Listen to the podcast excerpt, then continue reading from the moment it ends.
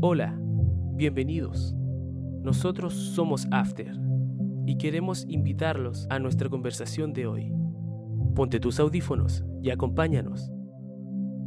Hola amigos, ¿cómo están? El día de hoy nos encontramos en un nuevo capítulo de After, ¿verdad? Estamos ya bien avanzados en la temporada, estamos en el capítulo número Siete. Siete. Ahora, Ahora, sí, número 7, porque Ahora sí. el otro estábamos. medio Estaba yo medio adelantado. Bien, estamos en el capítulo número 7 y bueno, voy a pedirles que se presenten, ya todos nos conocen, pero bueno, tenemos aquí a nuestro amigo Ignacio, a ver si puede Hola, ser ¿verdad? Aquí estamos. más conocido como Nacho, ¿cierto? Y también está nuestro amigo Fabián, ahí que se presenta. Hola, hola, buenas. ¿Cómo están? Bueno, y no me puedo olvidar de que presentarme yo, que mi nombre es Cristóbal. Vale, Cristóbal vale. Herrera. Sí, pues hay que presentarse, porque la otra vez nos dijeron que, que- quién eran que estaban hablando, qué clase de ¿Quién está individuos, qué clase de individuos están eh, transmitiendo ahí en un podcast. es medio difícil hablar, decir la, la palabra, ¿o no? Como que cuesta un poco. El podcast. Oye, hoy día vamos a hablar de algo súper interesante que es, eh, vamos a hablar de la familia. Así es. Sin llorar, chicos. Vamos a hablar de la familia y vamos a hablar acerca de cuánto nos marca nuestra familia. ¿Cuánto nos marca nuestra familia? A correazo me han marcado a mí Bien. cuando era chico. Tal vez no entiende la otra gente, la gente del extranjero que es un- una correa o, o no Un- sé. Un Ah, claro. cinturón. Es como- cinturón, eh, para sostener el pantalón, que se para, para sostener el pantalón, o para también para reformar un poco ahí a, los, a los jóvenes. Bueno, eh, al final, si nos ponemos a pensar en la pregunta de cuánto ha influido nuestra familia en nuestra vida, uno lo piensa y es como. Es como obvio, ¿no? Así como que uno dice, eh, nuestra familia influye de, todas las maneras, o sea, eh, en la forma en la que actuamos, la que pensamos, nuestros valores, eh, la forma en la que llevamos a cabo a veces nuestra vida, nuestro carácter. Nuestra familia nos moldea porque nos criamos y crecemos en ese entorno, ¿cierto? Desde que somos, somos bebés. Eh, entonces, es como uno lo piensa y es como, Como el todo, pues. sí, pues, o sea, absolutamente, absolutamente todo. Yo no sé si tienen algo chistoso que contar tal vez, de algo que lo haya marcado a la, a la familia, no sé. El Fabi, el El Fabi, Fabián siempre, quiere el contar Fabi algo, siempre parece. tiene Aquí lo veo que quiere contar Voy a nombrar a mi abuelita nuevamente. Tu abuelita así, con un... Mi abuelita es acá. famoso ya. Un po. gran personaje Jesús, ya. Jesús hacía... Ah, ya, Jesús, se llama tu abuelita. Jesús. Sí, po. No, mi abuelita, eh, ejemplo, cuando era más niño, eh, ella era bien rígida. Había que limpiar, si estaba sucio, pa, se enojaba. Ah, ya, su, espérense, ¿su abuelita alguna vez usted los corrigió con, con así como algún contacto físico o solamente con palabras? A no, mí a mí no, con no. palabras Sí, nomás. a mí también, con no, palabras, nunca sí. me, me aleteó, me Sí, aleteaba más mi porque mamá. hay abuelitos, hay abuelitos, yo conozco de gente que hay abuelitos que corrigen Sí, físicamente y yo no encuentro así como que abuelito ese, yo no, no, nunca. Bueno, yo he escuchado que abuelito, eh, abuelito, abuelito, no abuelita, abuelitos corrigen. Ah, la abuelita los como re- regalonea un poco más, sí. po. Ah, ya. Pero bueno, eh, como decía mi abuelita, tendía a enojarse cuando, ejemplo, la gente no comía, no, no, o no, no estaba limpio, ah, tú dejas algo desordenado y te enojabas. Y, y caché yo después que empe- empecé a tener el mismo comportamiento. Claro. Así como, oh, me da rabia la gente y deja desordenado, así el... Como, como copiando. Sí, pues. Entonces, no sé si Cristóbal quiere hablar algo también en relación. O sea, yo no quiero hablar mucho de mi abuela porque. Van a retar en la casa, La nombro siempre, así que. Eh. Pero es verdad, eso que de raíz, lo que tú ves, ahí después cuando eres más grande. eh, Uno sigue igual. Lo pues. lo No sé si. Cristóbal, ver, ¿Saben qué? Cuéntate Em, una, cuéntate una. O sea, mi familia no, no sé si escucha el podcast eh, porque ellos no, no me quieren. Ah, ya, ya. Pero, pero lo chistoso es que yo lucho constantemente y es como una meta personal de que yo no quiero ser igual. O sea, mi papá en algunos aspectos es muy ejemplar. Y yo siempre se lo he dicho a mi mamá, yo quiero ser igual. que- o sea, en algunas cosas igual que mi papá, pero hay otras cosas que yo lucho diariamente por no ser igual a mi papá. Pero, eh, puede sonar feo lo que estoy diciendo, Sí. pero Es que al final uno, un- los, los mismos padres a veces dicen yo no quiero que cometas los mismos errores que yo cometí. O Mm, Claro, es verdad. quiero que aprendas a, a diferenciar ciertas cosas que quizás yo no hice, aprender ciertos valores que yo no tuve desde pequeño. Entonces al final los papás igual te tratan de replicar eso que ellos no tuvieron para ser mejor. po. Claro. En este caso, no es solo mi papá, es como que mi papá, su papá, o sea, mi abuelo y toda mi familia es, es así, es enojona, es una familia que uno se enoja muy fácil. Entonces yo lucho y siempre digo a mi mamá que yo no quiero ser así, pero lamentablemente la situación a veces cuando me encuentro en una crisis, me enojo, pero exactamente igual que mi papá, exactamente igual que mi papá. De hecho, cuando voy manejando, eh, voy con mi mamá al lado y, y como que pasa algo, alguien comete una imprudencia y yo como que me enojo mucho así en el volante y le digo y mi mamá me mira, yo siento que me mira y me dice, oye, ¿cómo que no querías ser igual que tu papá? ¿Viste? El mismo. Ah. Sí, sí, uno hereda así, pero. Es que replica uno desde pequeño Claro. todas esas actitudes, esas Claro, eh, eh, como formas de responder a ciertas cosas. sí, eh, po, como. y uno lo ve desde chico repetitivamente. po. Claro ejemplo, en mi familia eh, se tiende a ser, a ser muy nervioso cuando eh, se espera algo. ¿Cachai? Así como el día pasado hay que, hay que predicar. Nervioso preparando. Ya, O ya tengo que mañana eh, presentar algo. Nervioso. nervioso. Yo vi eso. Entonces yo igual tiendo a ser bien nervioso. De repente uno igual, la ansiedad, igual eh, eso hay que tratársela. Pero, pero me he dado cuenta que uno igual tiene tendencias, como que genéticamente uno seguramente igual se traspasa así como al... Sí, pues por ejemplo el tema de yo siempre, y bueno, le agradezco esto igual a mi familia de que yo tengo personalidad. Entonces como que yo a mí no me da vergüenza conversar con la gente, ni mucho menos como pararme frente de alguien y tirar la talla como ahora lo estamos haciendo. Y, y eso lo tiene mi, mi familia, entonces yo se lo heredé a ellos. Entonces, por ejemplo, cuando hay una comida familiar o algo, están todos reunidos, es lo mismo, y todos es como el hablar fuerte, el reírse, el molestarse, y, y yo diariamente lo hago. Entonces ahí eso también lo tengo como influencia. No es negativa, pero hay influencias que son más negativas. No sé si ustedes piensan lo mismo, conocen Sí, el caso de algún amigo que... No, puede- pero es que uno mismo igual, pues. Uno... eh, bueno, yo creo que igual hay que ser consciente de, de su mente. ¿eh? Sí. Hay, hay personas que no se dan cuenta, a lo mejor yo ni me doy cuenta quizás que estoy haciendo algo mal y es similar a lo que hacían mis padres. Entonces yo creo que igual hay que ser consciente. Sí, por igual ejemplo, de por cuando. ejemplo, a lo que voy yo, que es algo más grave, eh, yo conozco gente que su familia es buena para tomar, por ejemplo, tomar alcohol, Mm. beber. Entonces, ellos después también lo encuentran súper normal y, y lo heredan, ¿cierto? Es como... Claro, bueno, que Chile es una cultura, eh, la- en la cultura es beber alcohol, Claro, o sea, claro. es como... Pero es que, ya, De- sí, claro, el contexto, pero- contexto, contexto. Pero claro, e- ese es como el tema, entonces a veces puede terminar mal también la cosa, hombre. A Es veces que- tú puedes terminar como odiando a tu familia o, o yéndote, porque yo he visto gente que es como que... Como que se aparta, ¿no? Sí, se aparta ¿Sabes totalmente. lo que a mí me pasa? Yo actualmente no vivo con mis papás, no sé si también Fabián te pasa lo mismo. Pero cuando yo estoy con mi familia, yo siento que soy mucho más enojón. Entiendo. Me enojo mucho más y soy Es como... que yo no creo que seas enojón.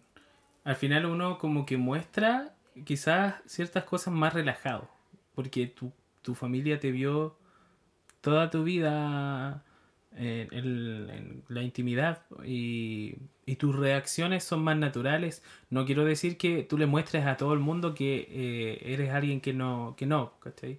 Sino que eh, cuando uno está con la familia, finalmente se da cuenta de que puedo reaccionar o, o me libro, Sí. me libro por decirlo Claro, así sin de... que te juzguen. Claro, sin que te juzguen, pero al final eh, deberíamos pensar que nuestra familia debería ser la primera en ver la, la mejor parte de nosotros, a pesar de que ellos ya conocen todo Claro. de nosotros. Claro, es verdad, porque por ejemplo yo acá cerca de...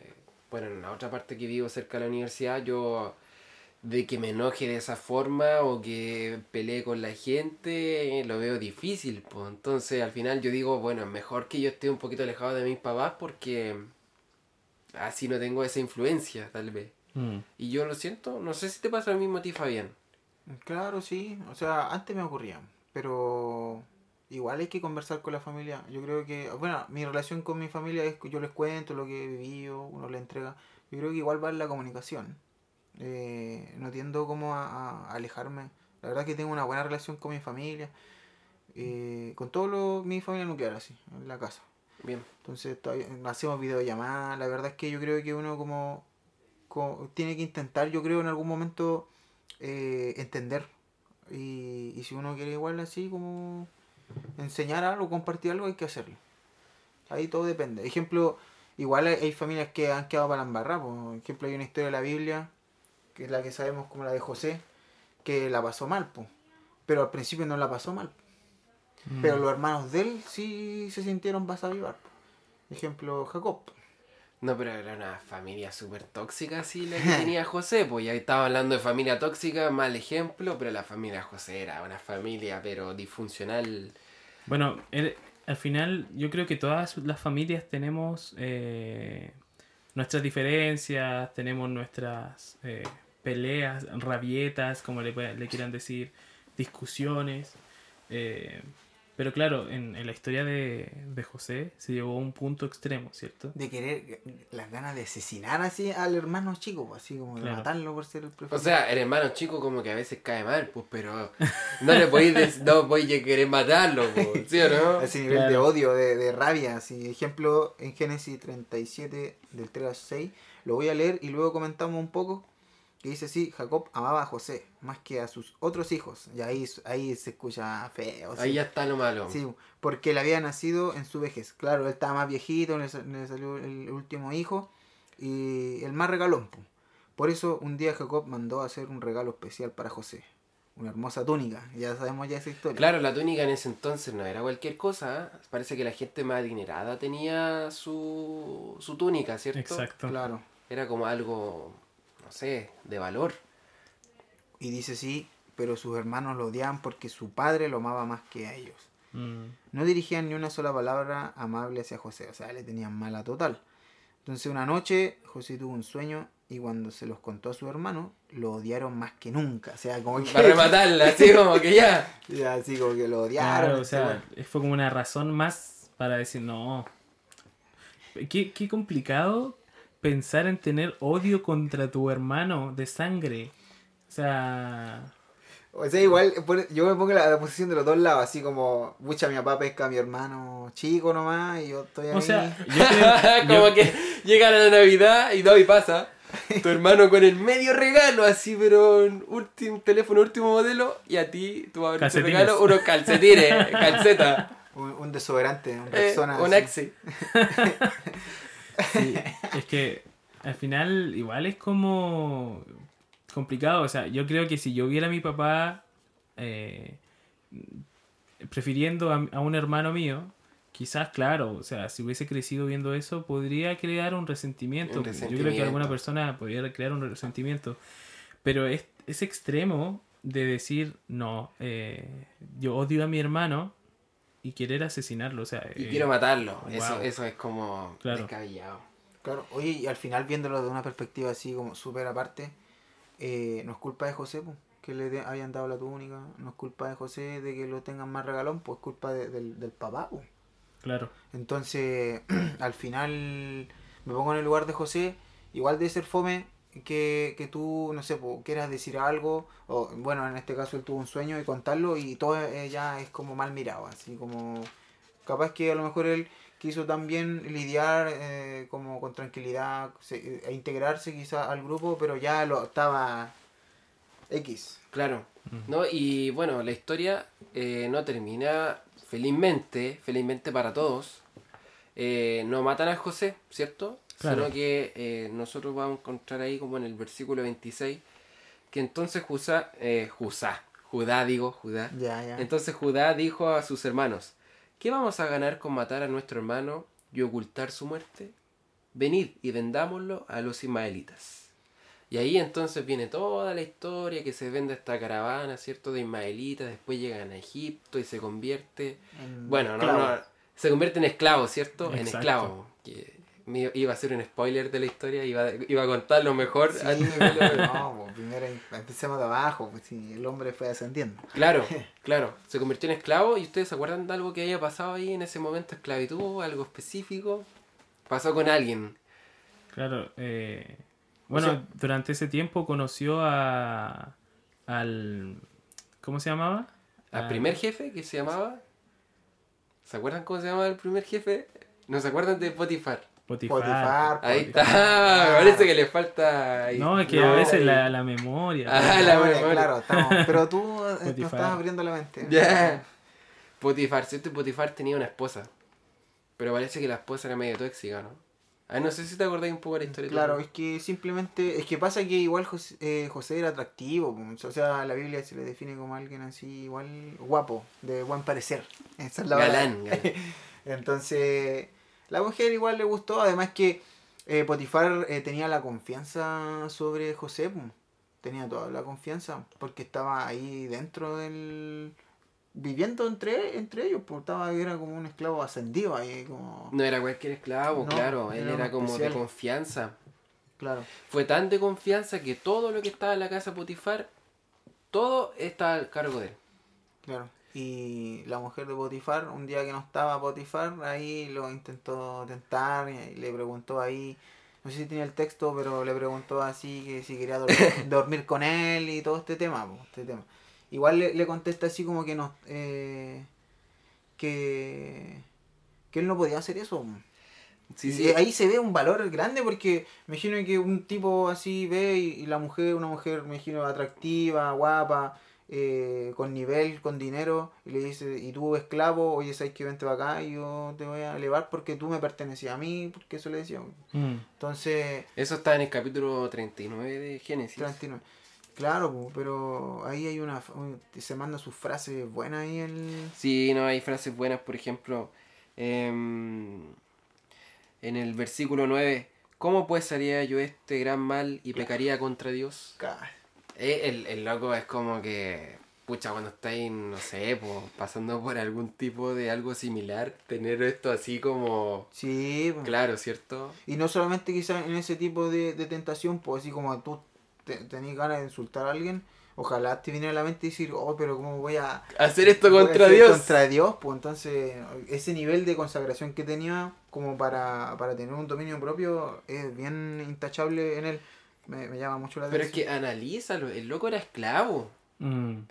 Entonces se le, se le está, como tú bien decías, eh, se le está entregando en bandeja una mujer de alto rango y él era esclavo. Entonces al final es como lo que hizo fue muy, muy admirable. Sí, o sea, es increíble la, la fidelidad que muestra Eso mismo. José eh, desde el principio, o sea, desde, desde que lo vendieron sus hermanos, eh, desde, desde todo lo que pasó, incluso acá, de seguir creyendo en Dios, de decir yo soy fiel a mi Dios, incluso aunque esté, eh, aunque haya sido vendido por mi familia, o sea, Claro. aunque esté como esclavo, aunque me ocurra esto, voy a ser fiel a mi Dios. Claro. Y bueno, la historia continúa con tantas otras cosas.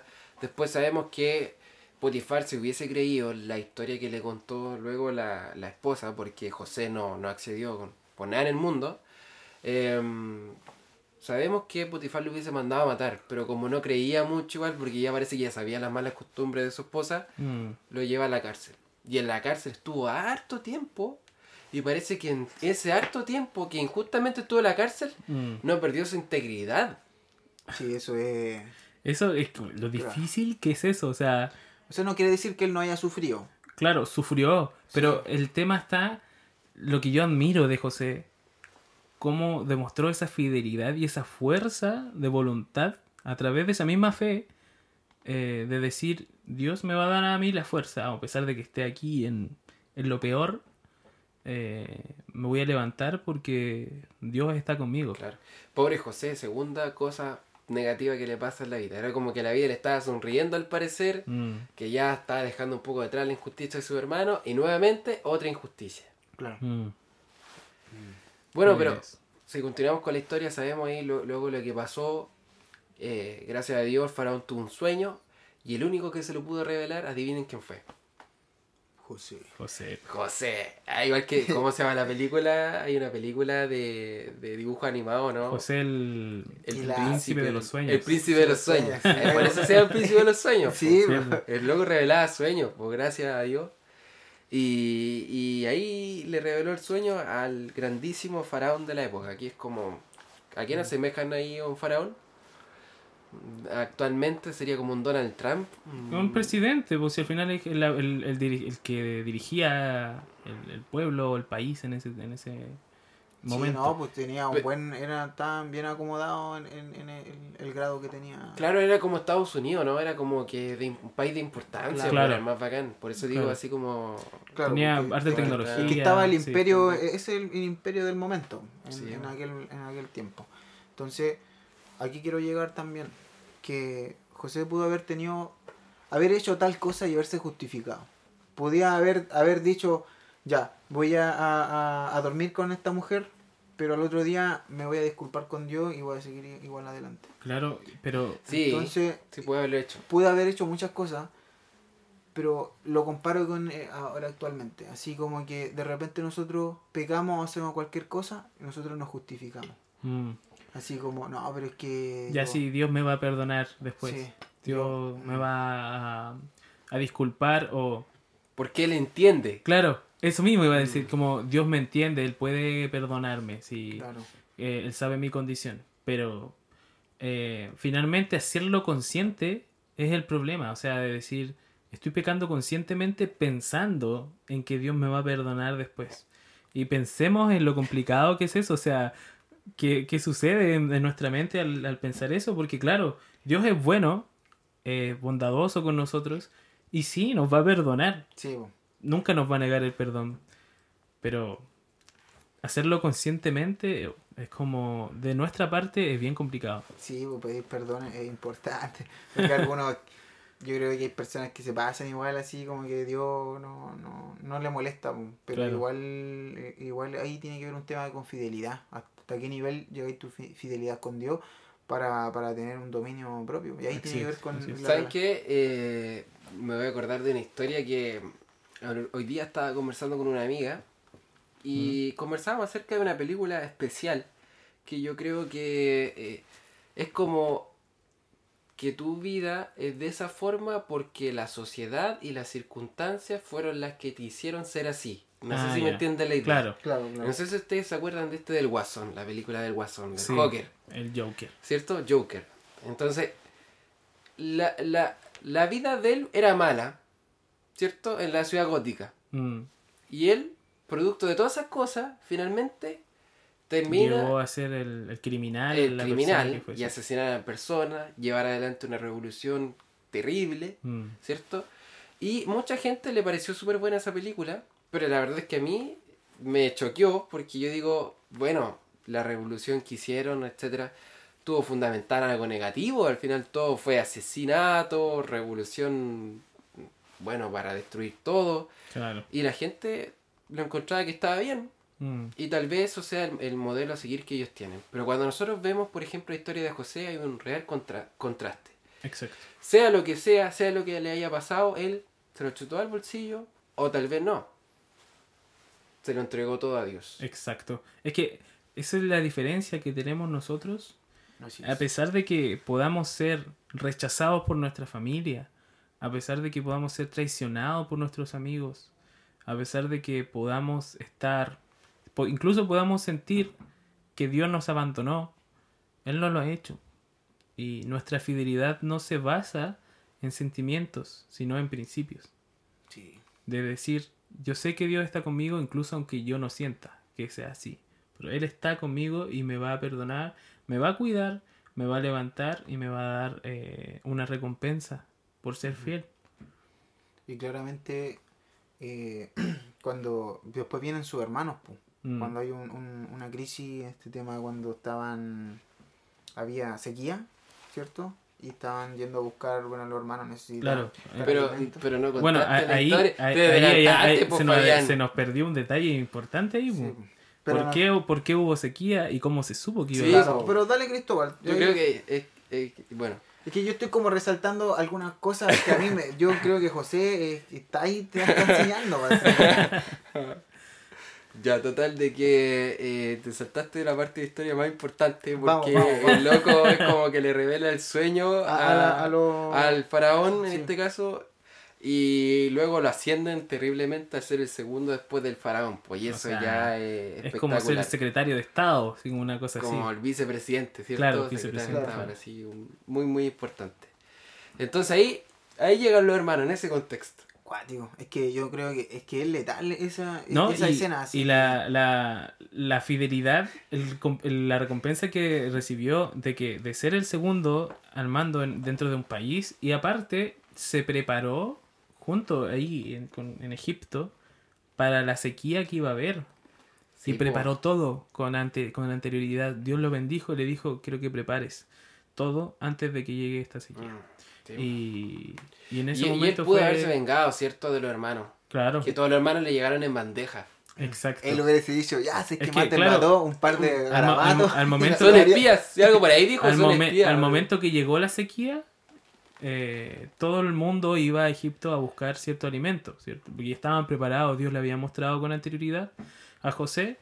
eh, entonces todo el, todo el mundo, todos lo- los pueblos, países cercanos iban a Egipto a buscar comida. Sí, pues y ahí estaban sus hermanos. y ahí ¿cierto? estaba José, ¿cierto? En el mando y llegan sus hermanos a buscar provisiones. Sí, es interesante esa parte, es muy muy bonita, es una historia que yo la verdad que la leo y me emociono porque, bueno, obviamente ahí tenemos consejos de la hermana Elena que escribe súper buenos libros y espero que ustedes los lean a harto igual. Y para los que no saben, busquen ahí Elena de White, tiene espectaculares libros relacionados a esta historia. Y, mm, y bueno, ahí ella contaba detalles que de que eh, eh, José nunca le habló a ellos en el idioma, sino que él usaba traductor. Ah, ya. Entonces era como para decir que él no era de su, de su mon- tierra. Montó todo el... Sí, era todo un sketch, todo, lo- y lo pensó todo. Entonces, después le invita así al, al, al, al palacio, porque después tenía un palacio. Y, mm, y ahí están sus hermanos en una mesa aparte y él está en otra, porque eso decía la cultura egipcia en ese entonces. Y los hermanos están hablando en su idioma y hablan fuerte pensando que él, él no los entiende. Entonces él escucha todo lo que está pasando y la verdad es que eso es muy emocionante. Incluso José en algunos momentos tiene que dejar de verlos porque se va adentro a su... A llorar. pues. A llorar. Sí. a llorar. Ay, Y, qué- y- y a, qué y a tomar después fuerza nueva. así, Debe para- haber sido, o sea, uno dice ya fue a llorar, pero qué complicado debe haber sido para él ver a sus hermanos que lo vendieron. Él amaba a sus hermanos, y sus hermanos lo vendieron. Y, y él tanto tiempo que estuvo lejos de ellos, después verlos, viniendo a pedirle ayuda, me imagino el, el impacto emocional que tuvo para José de decir, ¿qué hago acá? O sea, la fuerza que tuvo de hacer todo ese sketch Pero de- de haberse escapado así y, de y decir, "Oh, estoy, que me- estoy que me mal porque, que-". claro, es como complicado, o sea, ves a tus hermanos que te vendieron, que te trataron mal, que te odiaron, que te daron y vienen a pedirte ayuda, ¿qué haces tú? Y ahí entra la fidelidad. Yo creo que ahí José tuvo un conflicto, obviamente, ¿cierto? De decir, necesito ser fiel a Dios, necesito no responder igual que ellos, necesito mostrarles a cómo es Dios, cómo es el carácter de Dios, eh, a través de una ayuda, incluso a pesar de lo que hicieron. Porque José podría haberlos visto y a la primera decir, llévenselos, sáquenlos de acá, ¿cierto? Él podría a la primera haberlo hecho, pero esperó y creó todo este sketch, ¿cierto? Este, este montaje. Es buena. Sí, eh, Claro. es todo es una película. una una película. película. Yo creo que durante el tiempo que fue esclavo, yo creo que él estuvo trabajando eh, en, en esa situación, así como comentando, hablando con Dios, rela- relacionándose con él, porque porque él mismo, él ascendió, el Dios le le dio como un éxito, pero Claro. por ser fiel. Lo más seguro es que ya de antes él había ya perdonado a su hermano, como para Mm. seguir avanzando en una vida espiritual como más consagrada. porque- porque es clave, o sea, Porque José de perdona sin problemas. po. Exacto. Pero me, me imagino que igual verlos, o sea, verlos Claro, pues, verlos y- físicamente, así sí. como en, en- Y verlos con un hermano nuevo. Hoy también, po. Hay un hermano nuevo ahí Sí, también. Sí, porque después lo, lo Benjamín. tomó- Benjamín. Y que le recuerda, José le recuerda al mismo cuando era Exacto, joven. cuando era joven. Qué complicado debe haber sido para José. Pero es interesante ya, yo creo que ya para ir concluyendo, ¿cierto? La, la historia. eh, es interesante como José te echa todo el bolsillo.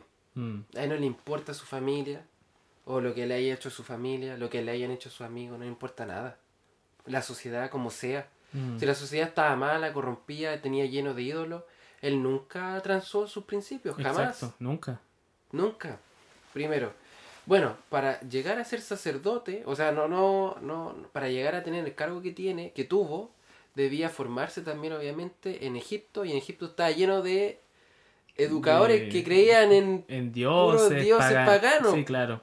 Entonces él debía formarse bajo eso, y nosotros vemos que hasta el final de su vida, hasta la muerte, él fue fiel Exacto. a Dios.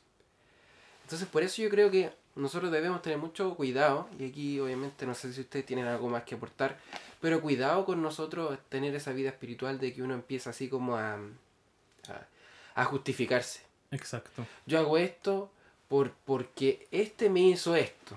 Mm. No, es que yo... O soy así porque la sociedad me hizo así, eh, o porque el mundo en el que vivo me hizo crecer de esta forma. Sí influye, no podemos decir que no, pero nuestra decisión de decir, ¿sabes qué? Yo quiero ser diferente, quiero creer que, que Dios no me limita a esto, a esto que yo puedo estar pasando, que puede ser horrible, puede ser terrible, pero Dios no me limita a esto. Eh, Dios me puede levantar y llevar lejísimos en un, en un puesto muy grande, muy bueno, ¿cierto? Claro, porque es como pensar Exacto, de o que él quiere algo mejor para ti, ¿o ¿no? Exacto, siempre va a querer algo mejor para nosotros. po. Muchas veces nosotros caemos en eso. No sé, po, eh, no encuentro trabajo. Mm, Y tú te agobias y decís, qué rabia, no encuentro trabajo. Entonces, ¿acaso Dios no quiere que yo trabaje? Y lo más seguro es que Dios te está tomando el tiempo para que tú trabajes en algo, en ti a lo mejor. Entonces hay varias formas. Mm, Entonces muchas veces somos demasiado negativos en la vida. Ejemplo, a, a- a José lo vendieron. ¿Entendí? A nosotros no nos han vendido esa situación debe ser súper grave o quizás que nos está escuchando ha No, y, pasado algo súper grave. y- y no fue que solamente lo vendieron, sino que lo metieron en un pozo. Sí, y porque lo querían matar. Por Lo querían matar, lo metieron en un pozo y querían ver qué es lo que podían hacer. Fingieron su muerte. Mm. Vieron a su padre sufrir. O sea, eh, Y estaba viejito el papá, de Claro. pena. Lo bueno es que lo, lo bueno es que él ve a su papá después, ¿cierto? Mm. Ve a toda su familia. Pero bueno, eh, podríamos ir conversando muchas cosas más, ¿cierto? De la vida de José. No sé si tienen algo más que agregar, alguna otra conclusión, chiquillo.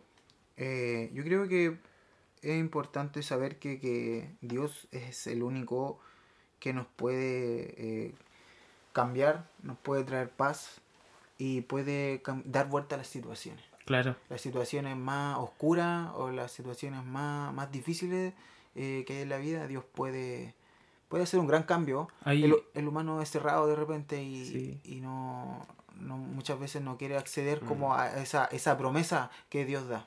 Hay algo importante también que recalcar acá y nos deja como una enseñanza muy grande, ya que también estamos hablando sobre las relaciones en la familia, de cómo respondió José a todo lo que se le hizo. Eh, muchas veces decimos, no, mi familia fue mala conmigo, me trató mal, me hizo sufrir. Sí, es cierto. Quizás tu papá no está contigo, se fue. Quizás regresó y está tratando de buscar contacto contigo. Mm. Quizás tu madre no, no, no No es fue la mejor. no fue la mejor. Quizás estás teniendo muchos problemas con ella, con tus abuelitos quizás. Con eh, tus hermanos también. Con tus hermanos quizás estás distanciado con ellos por alguna pelea, alguna discusión. Pero el Señor puede obrar en todo eso. Mostremos a Jesús. Siempre tratamos de, de decir esto al final. Eh, José mostró a Jesús, no respondió igual que sus hermanos. Eh, y a pesar de que su familia lo vendió, lo trató mal, como un animal casi, sus hermanos lo trataron así, él no respondió de la misma manera, los ayudó y, y les tendió una mano, ¿cierto? Los perdonó y vieron a Dios obrar. Creyeron, ¿cierto? Y se dieron cuenta de que Dios estaba obrando. Y nuestra familia también lo puede hacer así. Van a ver a Jesús. Van a decir, hay algo distinto en ti, eh, en, en tu forma de, obra- de obrar. Cualquiera esperaría que eh, eh, actuaras con odio, Con violencia, con claro. violencia, con venganza, eh, con resentimiento, ¿cierto? Pero no, Jesús espera que nosotros siempre actuemos con amor. Y nuestra familia puede equivocarse, no son perfectos. Pero podemos amarlos, podemos mostrarles a Jesús podemos mostrarles a través de nuestra vida, a través de nuestra forma de responder, de nuestro carácter, que hay otro camino, ¿cierto? Hay un camino sano, un camino de vida, un camino real de bondad. Y nosotros podemos ser esa luz. Claro. No, oye, camino del camino del perdón es lo más sano. Al final nos ayuda más a nosotros, Claro. ¿cierto? El Vivir perdón. con rencor, No. ¿para? Al ¿Para final enfermarse? suf- sufrimos más nosotros, ¿cierto? Yo creo que el rencor, el rencón, el re- perdón, el, el rincón, ya. el rencor, el rencor, eh, es algo que, que nos da muchas veces, a mí me ha ocurrido, y uno tiene que aprender a perdonar, porque uno se libra de un gran peso. Porque No, muchas veces... Perdonarse a sí mismo también. Sí, perdonarse a sí mismo, perdonar a los demás, eh, porque tú te libras de, de un peso enorme, porque muchas veces, imagínate, alguien te hizo algo, y la persona ya está en su vida, y tú sigues con eso, te sigue atormentando, tú tienes que perdonar. Sí, Y- obviamente Y es eso Dios, y el Dios el que, el que uno puede, una comunión con Dios constante, te puede llevar, ejemplo, a perdonar y a, a actuar como José también lo hizo. Sí, ¿no? Y también, bueno, ahí Dios se encargará, porque también lo dice en otra parte de la Biblia. Él sabrá cómo hacer la venganza, por cierto. Exacto. La La justicia está en sus manos. La justicia está en sus manos, será hoy, será mañana, Dios sabrá, pero uno tiene que ahí perdonar. Así que eso chicos, eh, yo creo que fue bastante interesante la conversación del día de hoy. Fue un lindo tema, la verdad. Sí, Vayan a abrazar a su familia. Recuerden, Dios. recuerden decir que los aman. eh, Cóbrele que, la herencia. Claro. Ah, a pesar de que puedan haber discusiones, puedan haber conflictos, mostremos a Jesús, respondamos de distinta manera. Eh, puede quizás alguien gritarnos, tratarnos mal, decirnos algo feo, pero nosotros no respondamos de la misma manera. Mostremos a Jesús. Vayan ahora y díganle a su mamá que la aman, a su papá que lo aman. Eh, perdónense y perdonen. Conversen, amigos. Exacto, conversen, porque díganse. Jesús puede obrar en esos momentos de, de rencor, de, de incertidumbre. El Señor va a orar y vas a ver que vas a sentir realmente un verdadero calor en el pecho de decir, me libro de esto, Jesús va a orar y estoy feliz, estoy tranquilo. Así que Claro. vayan, Amén. abracen a su familia. Así que eso, perdónenme chicos. Ah. ya, nos vemos chiquillos, que estén bien. Próximo capítulo, en el capítulo número 8. No, Número ocho. capítulo número 8, ¿ya? Chao, amigos. Chao, que estén bien. Que estén bien, amigos. Cuídense mucho, nos vemos. Adiós.